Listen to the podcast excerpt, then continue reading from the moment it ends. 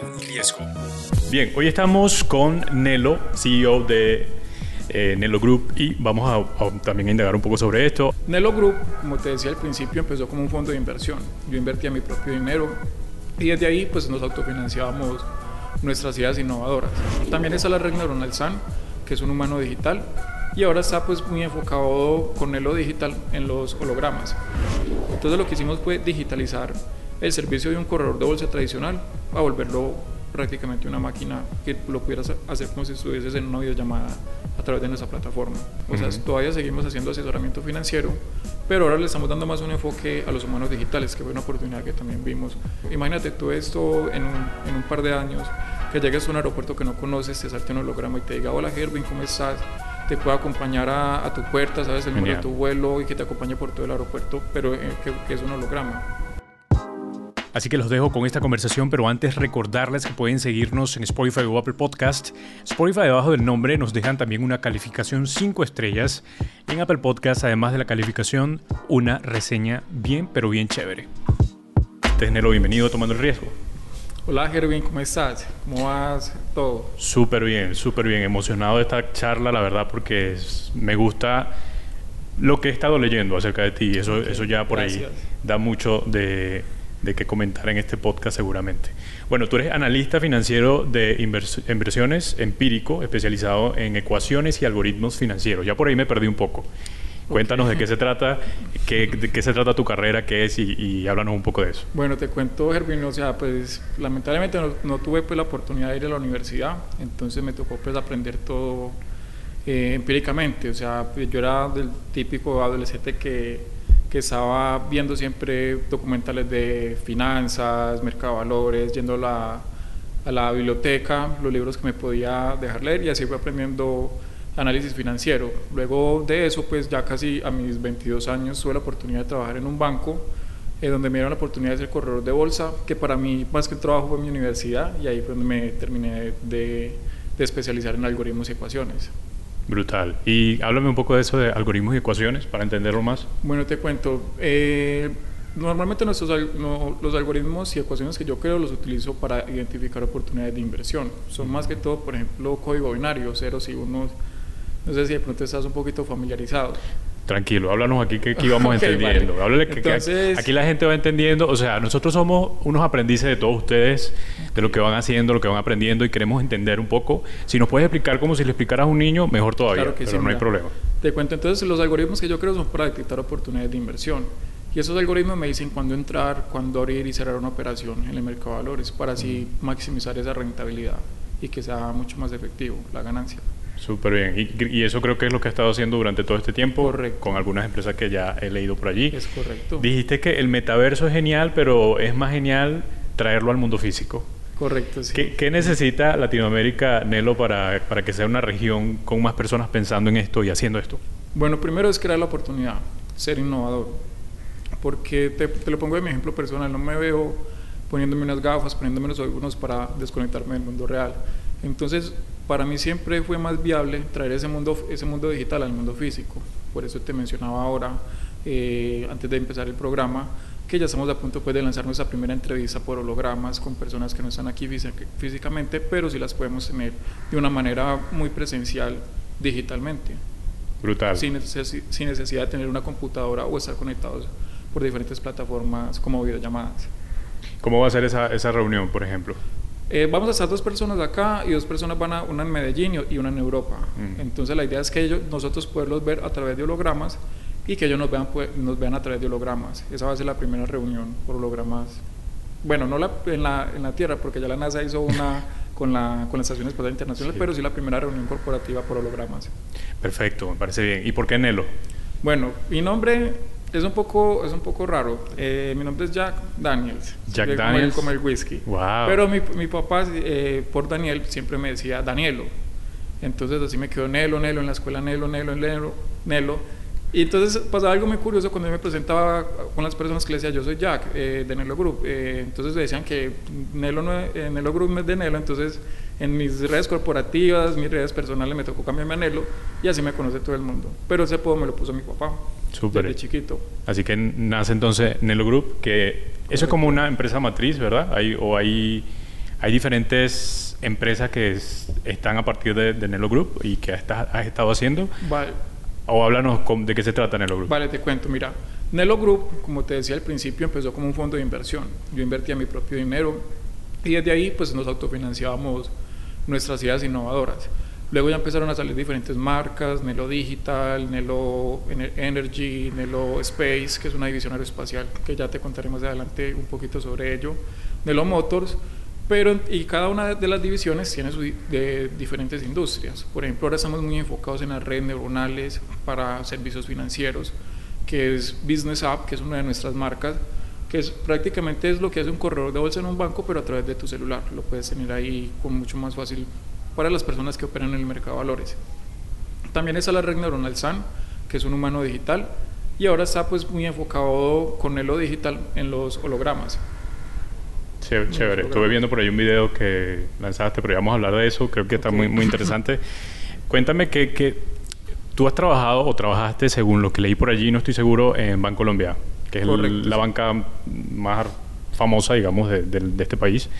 ¿Qué aprendiste de allí, Nero? ¿Y, y, qué, de pronto, qué has aplicado de eso en tu empresa? Claro que sí. Mira, como te dije, para mí esa fue mi universidad. O sea, más que un trabajo fue mi universidad. Y te cuento algo gracioso. Eh, yo solo he pues digo que solo he tenido un trabajo en mi vida que fue en, una, en un restaurante chin, en un restaurante de comida japonesa donde era, donde era chef. Y, y desde ahí pasé a, a Bancolombia. Fue como que había una oportunidad, la aproveché y me sumé de una al equipo de Bancolombia. Súper. Entonces, cuando salí de Bancolombia, te voy a hacer una pregunta. Si, si, yo en el 2019 te hubiese dicho que iba a haber una crisis económica, perdón, en octubre del 2019, te hubiese dicho que iba, que iba a haber una crisis económica, tú me hubieses creído. 2019. Octubre. Tal vez no.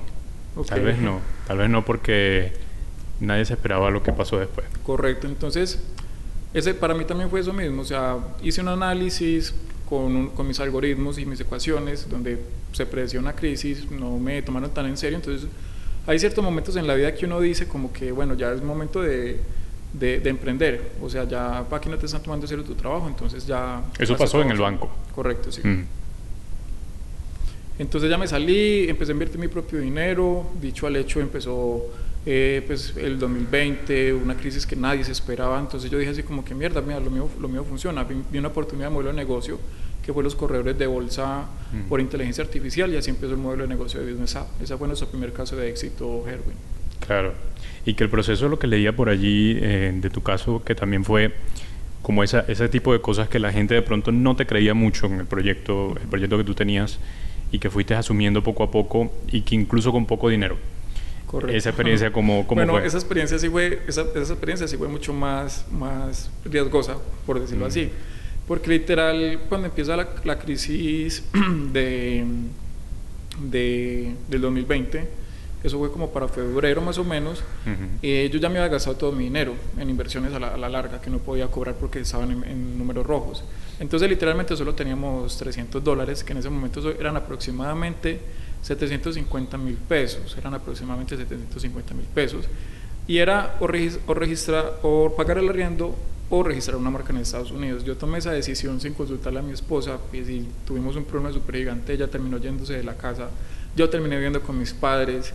Entonces, esa fue la parte, pero eso, eso es emprender, o sea, mm. tomar esas decisiones así que al, al futuro van a cambiar la vida. Eso es entender. Lo único es que tienen que pedir, comentarle a la esposa, sí, tiene que ser decisiones compartidas. Eso sí fue una de las cosas que aprendí a la, a la, mala. Ahí, sí es peligroso la cuestión, ¿no? Eh, ahora sí, háblame entonces de, de, ese modelo de negocio que empezaste a, tener y que ha tenido éxito. Y para entenderlo un poco, porque entendemos la bolsa y todo esto desde otro punto de vista eh, o de aplicaciones que pueden estar allí también presentes para esto, pero la tuya es algo un poco o totalmente distinta a lo que generalmente vemos eh, alrededor. Eh, cuéntanos de, Claro que sí, mira, te cuento, conoces un poquito el mercado de valores, claro, eh, Herwin, bueno, te cuento que el mercado de valores es un poco sencillo en realidad. Lo único que, o sea, para ser rentable hay que tener mucho conocimiento o contratar a alguien que lo tenga para que opere por ti, pero normalmente que son corredores de bolsa o asesores financieros son muy costosos.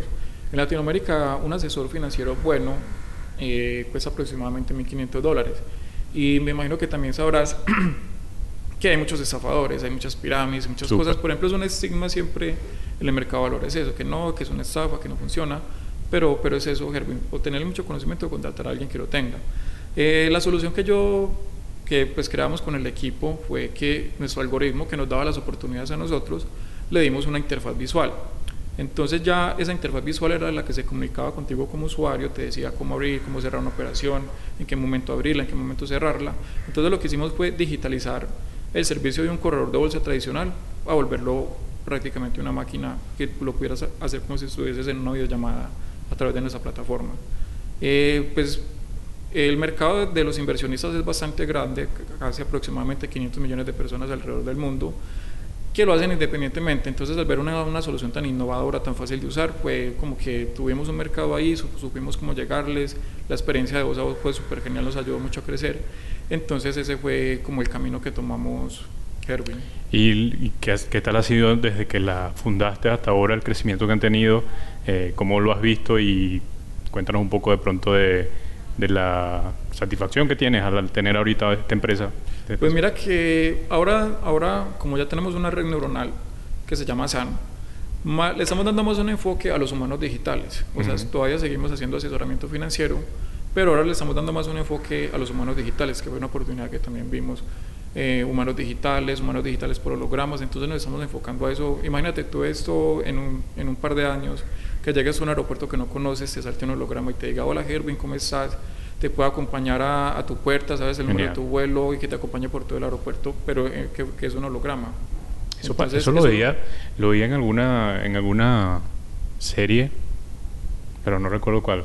la que más se le parece creo que es de Star Wars, cuando están hablando con los muñequitos ahí. Es más o menos la tecnología que queremos desarrollar con los hologramas y los humanos digitales pero también esa es la oportunidad de las reuniones por hologramas. O sea, si ya tenemos el holograma, también lo vamos a implementar para los humanos. Entonces es como hay muchos caminos abiertos para la innovación en esa tecnología como tal. Y háblanos de esa red neuronal, neuronal, porque la verdad es que yo pues sí había escuchado y todo esto y entiendo por allá el, asunto, pero estoy seguro que mucha gente está como, ok, ¿qué, ¿de qué se trata? ¿Cómo, ¿Cómo se maneja esto y cómo lo puedo llevar a una empresa eh, este, esta, esta red? Claro que sí, pues mira, ya te doy un ejemplo para los aeropuertos, otro ejemplo podría ser para el área de la salud. Eh, en, áreas rurales de difícil acceso, imagínate que es algo curioso que no puede llegar los humanos, pero sí puede llegar la tecnología. Entonces es como que la persona a través de su celular se pueda conectar con un médico virtual o lo puede hacer a través de un holograma, el holograma lo examina. Eh, por eso te decía que es súper importante lo de los humanos para poder digitalizar el cuerpo, para poder analizarlo más a profundo y tener una interacción que sea muy fluida, que en realidad la persona no, no sepa diferenciar si está hablando con un humano o con un robot, para que esa interacción no sea tan, tan friccionada. Porque no sé si tú cuando utilizas un chatbot, una llamada pregrabada, no sé si sientes que a eso le falta como eso que estamos teniendo. Entonces nosotros queremos es como quitar ese, ese pequeño esa pequeña escalón entre la máquina y el usuario para que esa, interacción sea mucho más fluida. ¿Y a dónde va a llegar todo esto, Nelo? Imaginándonos el futuro. En un futuro, como te decía, o sea, la idea es que esté en todas partes, o sea, la idea es que esté en todas partes, asesores, eh, asesores asistentes digitales. Imagínate eso, o sea, eh, hace poco se lanzaba, se lanzaba un, un concierto de ABBA por hologramas. Sí, lo estaba viendo. Entonces, eso es súper genial. Imagínate poder tener conciertos de personas ya fallecidas o tener una o tener una Ya salió el de Michael Jackson también, ¿verdad? Sí, eso, eso fue uno de los primeros, el de Tupac y Michael Jackson. Entonces, mira, que las posibilidades son infinitas, las posibilidades son infinitas de uso, diferentes áreas, diferentes industrias. Entonces, eso es lo que le estamos apostando, Herwin, la innovación al futuro.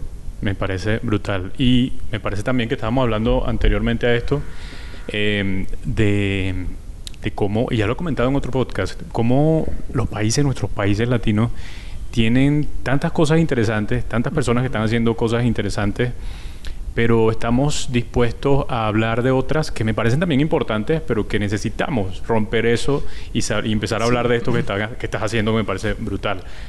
¿Qué, ¿Qué, piensas de eso? Por ejemplo, mira, hay, algo curioso que nos pasó, y eso sí pues me parece pues muy curioso porque la verdad no me lo esperaba. Hace aproximadamente en marzo, eh, iniciando marzo, te contaba que nosotros, nosotros tenemos un, un proyecto aeroespacial que se llama Aerospace, que consiste básicamente en un motor de levitación magnética para naves espaciales, ojo, naves espaciales es diferente a cohetes. naves espaciales es un concepto totalmente diferente, innovador que estamos trabajando nosotros.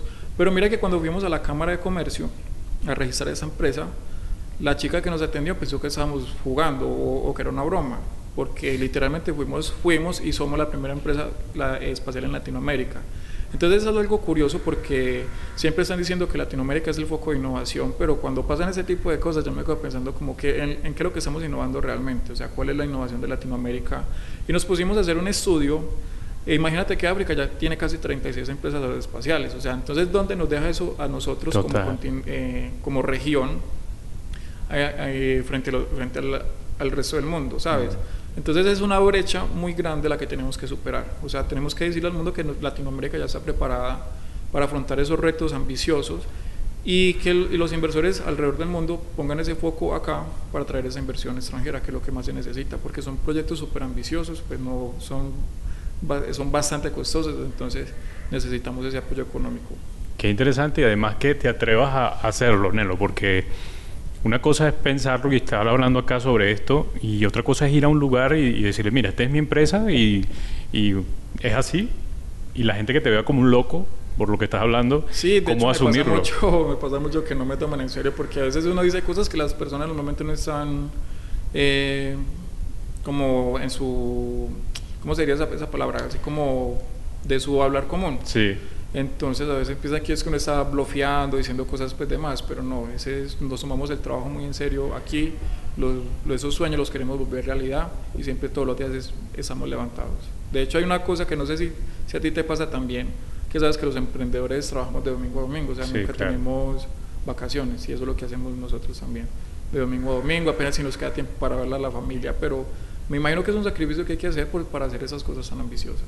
Sí, y a eso iba mi, mi otra pregunta, porque era como eh, pensar en, esto, llevar este tipo de proyectos, hablar de este tipo de proyectos requiere que, no sé, de pronto pasaste mucho tiempo pensando en esto y cómo lo podías hacer y todo. Eh, ¿Cómo se te ocurren estas ideas? ¿Cuál es la, de pronto la dinámica que tienes para para pensar en esto de forma constante y que no te vayas de pronto por allí en la nebulosa que dice y te olvides de todo. No, vale, mira, una de las cosas geniales de tener una red neuronal es que todo se vuelve más sencillo, las simulaciones, las proyecciones.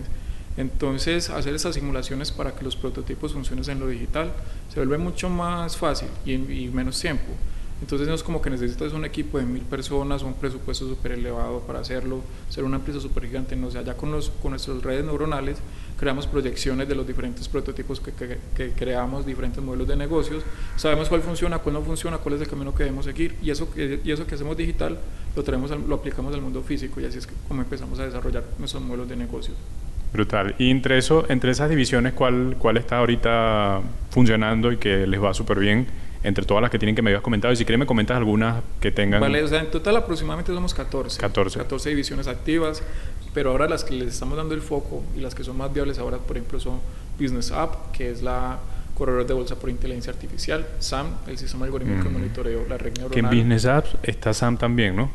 Sí, es que o nuestra red neuronal eh, es como que claro. el, no, no sé si utilizar empleado o socio principal para todos los módulos de negocio. Entiendo, sí. Se utilizan en todos los módulos de negocios. Entonces, más que una máquina, es un empleado más o un compañero más de trabajo de nosotros. Entonces, lo consideramos así. Súper. Eh, de hecho, vamos a hablar en un ratico con, con Sam. Claro que sí. Entonces, también esa All Star, que es una, empezó como un sello discográfico. Mira, esa fue mi primera empresa, la fundé en el 2014 y fue registrada en Londres. ¿Un sello discográfico? Sí, un sello discográfico. ¿Qué tal? O sea que tú, eres, tú te le das a la música y a la cuestión. Sí, de hecho yo, yo fui DJ y productor. Pues eh, quería seguir con ese mundo, me encanta todavía la música, pero me di cuenta que me gustaba más dirigir, o sea, dirigir a los artistas, como componer canciones, mm, el ser estar detrás. director de la empresa. Entonces por eso me... Eh, por eso te digo que mi universidad prácticamente fue hacer las cosas, eh, desde muy temprana edad. Eh, a ver, ¿cuál más? Ahora estamos empezando con Space, estamos dando los primeros pasos, ya en unos meses empezamos investigación y desarrollo para motores de levitación magnética.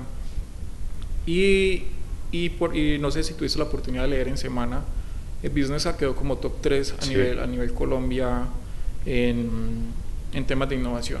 Entonces esos, esos pequeños reconocimientos son los que nos hacen seguir motivándonos para, para seguir haciéndolo, Herwin. ¿Y cuáles han sido los retos, eh, Nelo, para Sam o para esta nave espacial o lo que quieren hacer allí? ¿Cómo, ¿Cómo ha sido para ustedes el proceso? Porque estando acá de pronto uno puede pensar también que hay muchas limitaciones en Latinoamérica con todo esto. Para ti, ¿cómo ha sido el proceso? Bueno, uno de los principales retos era lo que hablamos ahora, que por ejemplo muchas personas no te van a tomar en serio. No te mm. van a tomar en serio porque crees, pues, es como que digan, no, no, lo ha hecho la NASA, ahora lo vas a hacer tú que nadie, nadie te conoce, o sea, no tienes recurso económico. Entonces, por ejemplo, eso, no, eso es uno de los retos, o sea, la credibilidad. Pero igual eso no, no lo veo así como... Como una dificultad. Como, una dificultad, porque al final el que, el que, tiene que creer en uno es uno mismo. Entonces, siempre estamos súper enfocados. Pero ese es uno de los principales retos que a veces es muy difícil conseguir aliados estratégicos para poder seguir desarrollando y creando la investigación. Sí, y siento que eso, pues, lo, has dicho algo muy clave, que es lo que, quién tiene que creer en el proyecto. Eso me ha, me ha tocado mucho en muchas oportunidades porque es como, si quiero vender algo de lo que estoy haciendo, de mi podcast, de lo que sea, eh, primero tengo que entender muy bien qué, qué quiero vender. Correcto. Entonces, tengo que entender muy bien mi producto, pero también tengo que creer en mi producto. Entonces, a veces uno no cree, uno a veces se pone muy pequeño y yo puedo pensar, no, mi espacio publicitario cuesta tanto, y de pronto me encuentro otro podcast que está cobrando mucho más que yo y me dice, estás loco, estás cobrando muy barato. Y es precisamente porque, sí, es precisamente porque uno no, no quiere o no, no tiene una, un conocimiento o tal vez no estás creyendo totalmente en lo que estás haciendo. De hecho, nos pasó con Business al principio. De hecho, como yo quería que fuera algo que cualquier persona pudiese utilizar económicamente, cobramos 19,99. Entonces ya mirarás, como te dije, un corredor de bolsa cuesta 1.500 dólares. Entonces mirarás la diferencia. Entonces era como que o sea, para ser tan buenos, porque es tan baratos, nos preguntaban demasiado al principio. Entonces, yo, cuando ya lo pusimos en 49,99, ahí sí ya fue mucho más fácil ese proceso. O sea, si tienes un producto bueno, no importa el precio que lo pongas. Obviamente, pues no le vas a poner un precio súper elevado que nadie pueda pagar, pero es un precio razonable de acuerdo a la función. Y vas a ver que va a ser uno de los retos mucho más fácil de, de, de, de rebasar. Claro, y que también la tecnología vino de alguna forma, como tú lo estás haciendo, a facilitar el proceso, para hacer que las cosas sean un poco más sencillas y eso obviamente va, eh, los costos pueden bajar un poco por esa misma razón, ¿no? Es lo que pasaba con, con el creador que estos días estaba hablando, estaba contando la historia de, de Ford y cómo él hizo para llevar esos carros que ya existían a la casa de cualquier persona, tenía que llevarle un precio bastante económico, pero para eso tenía que crear, tenía que ser primero una persona súper eh, abierta, e innovadora y poder eh, llevar un proceso que él fue el que lo creó, el proceso de ensamblaje, para poder hacer un carro que pueda llegar a todos lados. es. prácticamente lo que pasa también con la tecnología y tiene que ver con eso, no facilitar que las personas puedan tener acceso, mucho más acceso a, la, bien sea al servicio que esté allí facilitando. Y me parece también que en este sentido tú tienes en esta red neuronal, que me parece brillante, tienes la oportunidad de poder eh, resolver muchas cosas que mm, no se queda nada más en el, en hecho de que si tiene que ver con bolsa de valor, con inversionistas, sino que también hay algo más allá, que es ese algo más allá que hay. Porque si tienes a, un, a, Sam, ¿por qué está allí? ¿Qué, ¿Qué, persigues y cuál es tu visión? ¿Cuál es aquella, aquello, qué es aquello que tú estás diciendo o buscando y dices quiero que se logre esto porque quiero ayudar, porque quiero hacer algo mucho más grande que simplemente una empresa que esté allí y ya. Correcto, mira, pues ese, ese algo, esa visión que queremos, por ejemplo, cuando utilizamos a SAN para crear energía limpia, es eso, o sea, a poder aportar algo, porque no es solo, no es solo crear cosas por crear, porque de eso ya hay mucho en el mundo. Entonces también tenemos que poner nuestro granito de arena para, para mejorar el planeta, ¿sabes? O sea, energías limpias, maneras más, más fáciles de, de transporte, eh, métodos más, más eficientes para la salud. Entonces ese es como nuestro aporte con San Herwin. Esas cosas.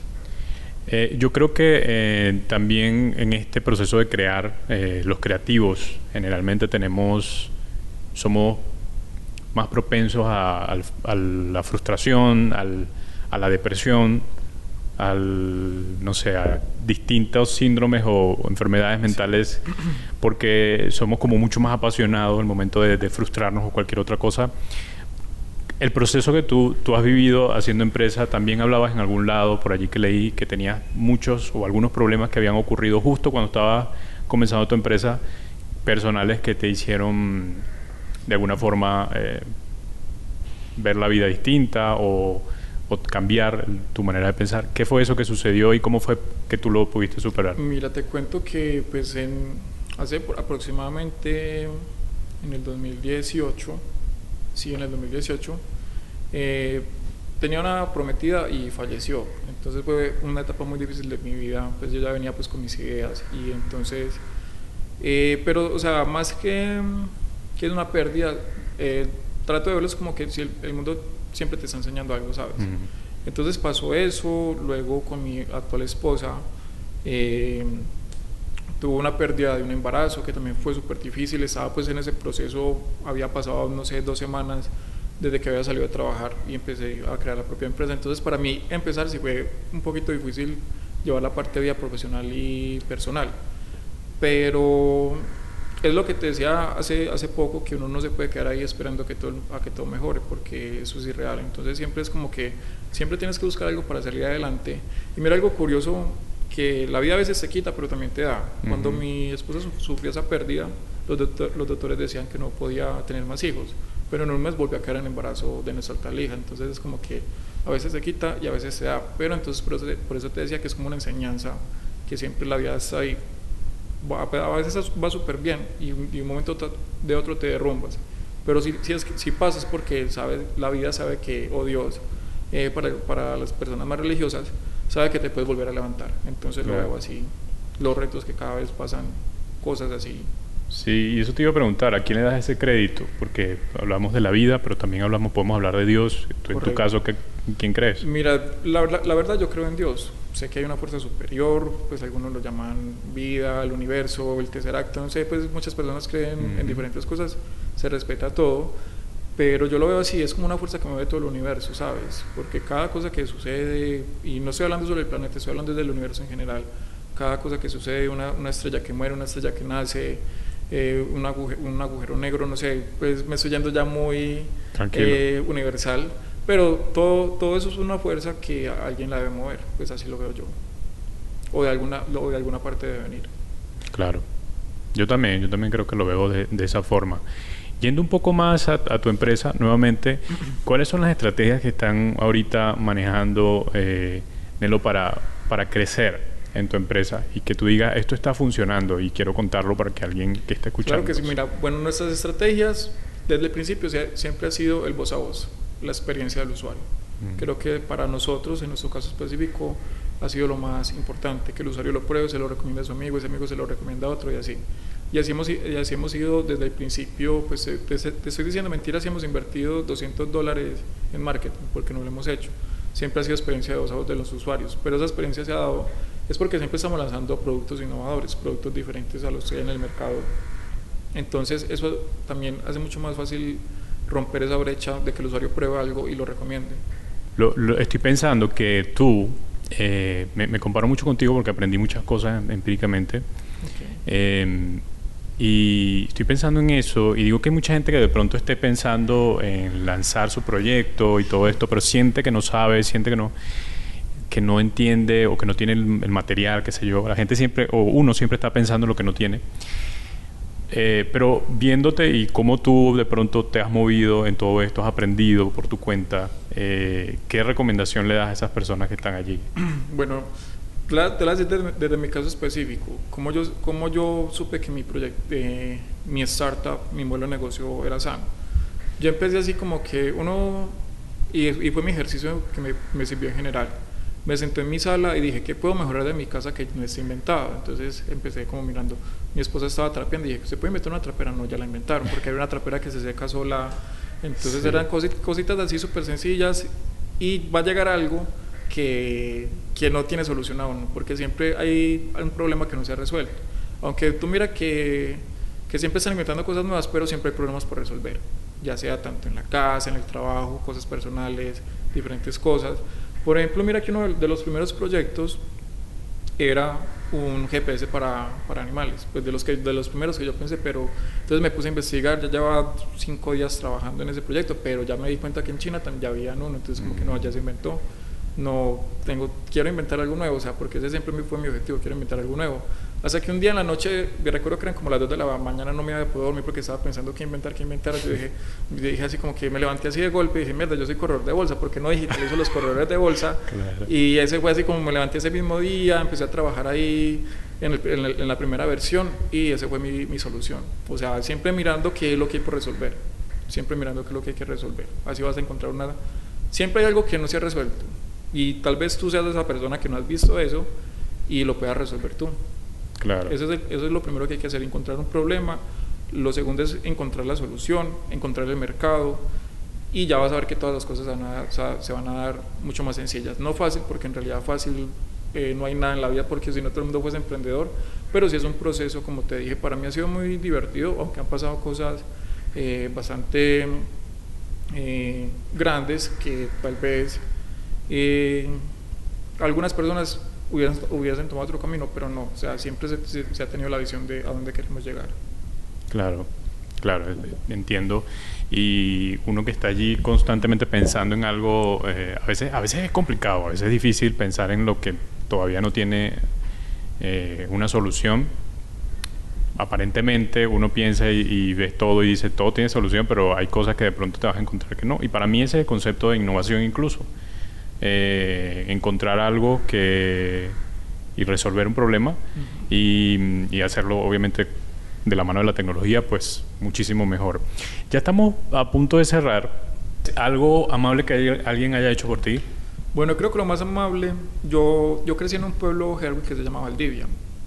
Y ahí es en ese tiempo o era o ser empleado o ser de la guerrilla. Pues no sé si de pronto sabes que en Colombia eh, pues, ha sufrido un gran problema de conflicto interno.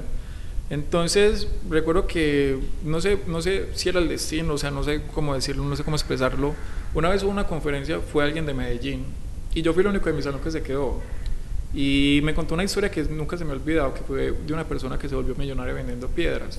Entonces, literalmente me dijo así como que, Tú puedes ser lo que seas, solo tienes que tener una convicción para lograrlo. Y eso fue lo, más amable que alguien, haya hecho por mí. O sea, ver que el mundo era más grande que, ese pueblo y esas dos decisiones que, que podía tomar.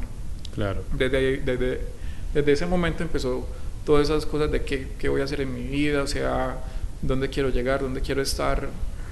Y fue desde, muy temprana Gerwin eso. Qué bien, me gusta. Y estaba pensando mientras decías eso, eh, ¿cómo ha sido para ti el proceso de, de aprender tantas cosas empíricamente y que te encuentres con gente profesional, con el ego por encima. Eso, eh, justamente me pasa mucho eso que, por ejemplo, hay empresas, por ejemplo, son graduadas de universidades super, pues, super de Colombia o de universidades extranjeras. Entonces, lo que te decía, uno aprende a leer a las personas con el tiempo. Entonces uno, uno siempre siente cuando siente como, no sé cómo se le dice que es como, como esa vibra negativa y mm. como esa vibra de envidia, uno siente ahí como... Algo raro. Sí, que no, no está fluyendo bien la relación. Eso pasa mucho, Gerwin, y créeme, y no solo en eso, o sea, va a pasar mucho en diferentes aspectos de la vida, pero más que todo en eso porque tú lo hablas, ahorita es un tema de ego, siempre va a haber alguien que va a querer más, más, más y más. Pero eso, eso es, eso es una, un dato erróneo porque hay que separar la ambición de la avaricia. O sea, el avaricioso es el que quiere todo para él, un ambicioso es que quiere llegar y lograr muchas cosas. Y los emprendedores, eh, por un mal concepto, porque es un mal concepto, en realidad a veces nos volvemos avariciosos, pero en realidad todos los que queremos es, ser ambiciosos. Sí, yo creo que todos, todos pasamos por un proceso de ego, porque vamos a, vamos a estar claros, todos, si logras algo y la gente te lo reconoce, te gusta que te lo reconozcan, ok. Pero el asunto es que eso vaya más allá y te quedes incluso en ese lugar y, puedas eh, mirar a todo el mundo por debajo, qué sé yo. Por eh, ejemplo, hay una cosa que se llama humildad profesional. Hay que tener humildad profesional. O sea, si hay alguien súper inteligente, en vez de, de tenerle envidia, porque no va a aprender de él, ¿sabes? O si tú sabes algo, que alguien, alguien que viene abajo de ti, ¿por qué no enseñarle a esa persona? O sea, créeme que el mundo es un pastel muy grande y todos podemos comer de ese pastel. Una vez escuché una, una frase que me gustó mucho que decía que los, eh, las personas más brillantes, los más inteligentes son los que tienen preguntas.